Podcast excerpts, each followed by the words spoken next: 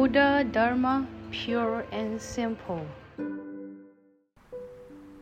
Four Dharma realms. In Buddhism, everything in the universe, whether principle, spiritual, or material, is categorized into Dharma realms, each having its name, function, and boundary. For instance, the six sense organs, six sense objects, and six consciousnesses are collectively known as the 18 realms.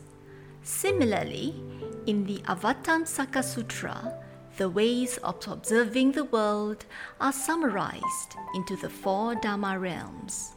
Number one, realm of phenomena. Everything in the universe, including the sun and moon, yin and yang, mountains and rivers, is differentiated in terms of its boundaries. Mountains are not rivers. Likewise, you and I are not the same. As such, all phenomena are distinguished through their different characteristics. For instance, the eyes differ from the ears, and the ears differ from the nose. Tom is not Rick, and Rick is not Harry. Put simply, the realm of phenomena refers to observing the world through phenomenal appearances. Number two, realm of principle. Although everything in the universe is phenomenally different, they are of a single thusness in terms of the ultimate truth. The universe is entirely encompassed within the mind. Such is the commonality shared by all. Yet, while phenomena arise from dependent origination and are of one essence, they can still be distinguished by their unique characteristics and appearances. Likewise, everything has its own set of principles. People observe the principles of humanity Celestial bodies follow the principles of heaven. Feelings arise according to emotional principles. Situations obey the principles of logic, and physical matter abide by the principles of physics. While each have their own set of rules and guidelines, they share a common origin, thusness, our Buddha nature.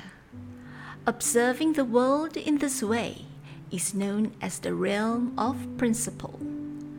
Number three, realm of non obstruction between principles and phenomena. Principles and phenomena interpenetrate and do not obstruct one another. In other words, principles are elucidated only through phenomena, and phenomena are explained only through principles. For example, if one were to build a table without the principles of manufacturing, then the end product will not look like a table. Likewise, building a house without a blueprint will prove difficult. Therefore, principles and phenomena are interdependent. Phenomena demonstrate principles, and principles are found in phenomena. This is known as the realm of non obstruction between principles and phenomena. Number four, realm of non obstruction between all phenomena. The myriad phenomena, matter, and objects in this world have different aspects, but they are of the same essence, neither contradicting nor conflicting with one another all phenomena are completely interpenetrative. Hence, there is no need to discriminate one from the other, this from that, or east from the west. Just as Confucianism teaches the oneness of the heavens, the earth, and people, Buddhism further elaborates and explains that all Dharma realms are dependent in origination one and many are not different. Large and small are mutually interfused. All phenomena reflect upon one another in multi layered inexhaustibility. Such is the realm of non obstruction between all phenomena. The four Dharma realms, as explained in the Avatamsaka Sutra, provide one with a correct understanding of the universe, that all Dharmas originate from the mind. It teaches to let go of attachment, prejudice, opposition, and conflict amid myriad phenomena and a delusive world.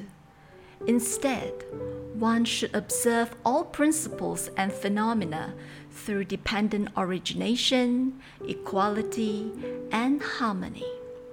Doing so would be in accord with the fundamental meaning of the four Dharma realms as taught in the Avatamsaka Sutra. Please tune in same time next week as we meet on air.